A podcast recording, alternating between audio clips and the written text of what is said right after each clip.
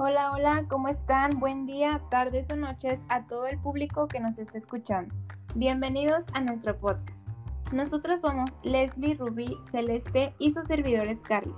En esta ocasión hablaremos sobre un tema relacionado con la educación.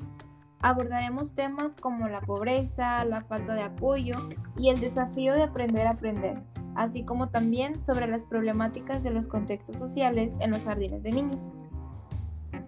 Fíjense que yo pienso que nosotros como educadoras debemos de darles una educación de calidad a todos los niños, pero la pregunta en realidad aquí es, ¿cómo podemos hacerlo? Pues yo creo que para esto debemos de tomar en cuenta los retos y los desafíos que tiene la educación actual, como por ejemplo la falta de recursos, que pasa tanto en Nuevo León como en otros estados, y esto hace que no se le dé la importancia a este tema. Y por lo tanto vayan surgiendo diversas problemáticas a partir de esto. Sí, de hecho, como hemos visto, eh, pues tantos planteles que les hace falta pues una educación de calidad. Y creo que esto también se debe eh, al contexto en el que se encuentra el plantel y pues creo que esto influye de una u otra manera eh, pues en la educación de los niños. Sabemos que a veces los contextos en los que se encuentran los jardines de niños no son los mejores y por ende surge la falta de apoyo por parte de la sociedad. Y pues Scarlett, eh, respondiendo a la pregunta que pues nos hacías de cómo podemos hacerlo, eh, pues yo pienso que empieza de uno mismo, pues dar lo mejor de nosotras en cualquier contexto eh, pues en el que estemos. Tiene mucha razón. Tanto depende de nosotras como del contexto social en el que se encuentra el jardín. Como educadora sabemos que los primeros años son los puntos claves para el aprendizaje y el desarrollo del niño.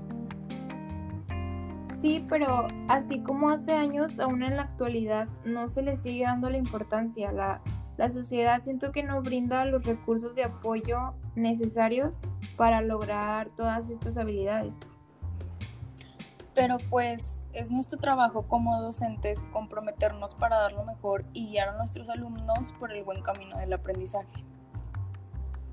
Sí, de hecho sí, Celeste. Y eso que todo esto que hablamos es en general.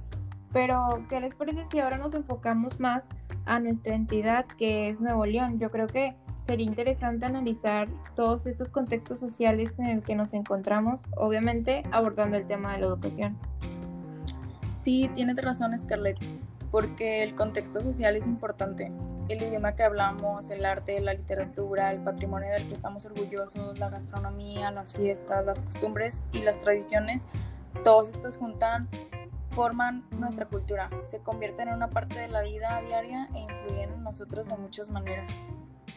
Sí, de hecho sí, porque eh, la cultura tiene algo importante que es algo que no se puede enfatizar lo suficiente eh, pues ya que es algo que está dentro de nosotros, nos rodea y, y pues es una parte integral de nuestro ser. También pues define la forma en que tratamos a los demás y a nosotros mismos. Y pues creo que todo esto es importante e influye en la educación, ya que pues como hemos visto hace que a cada niño eh, haga que se siente identificado y pues parte de, de una sociedad. Así es. Y ya que estamos hablando de la sociedad, Vemos cómo Nuevo León en la actualidad tiene dificultades por la sobrepoblación. Esto es un problema que afecta a muchos estudiantes, ya que a la hora de querer entrar a una escuela no encuentran cupo y se tienen que trasladar a una segunda opción. O también pasa, Ruizeli, que pues por la sobrepoblación los padres bueno cuentan con, con un empleo o no lo tienen y pues por ende los niños no pueden gozar de una buena educación.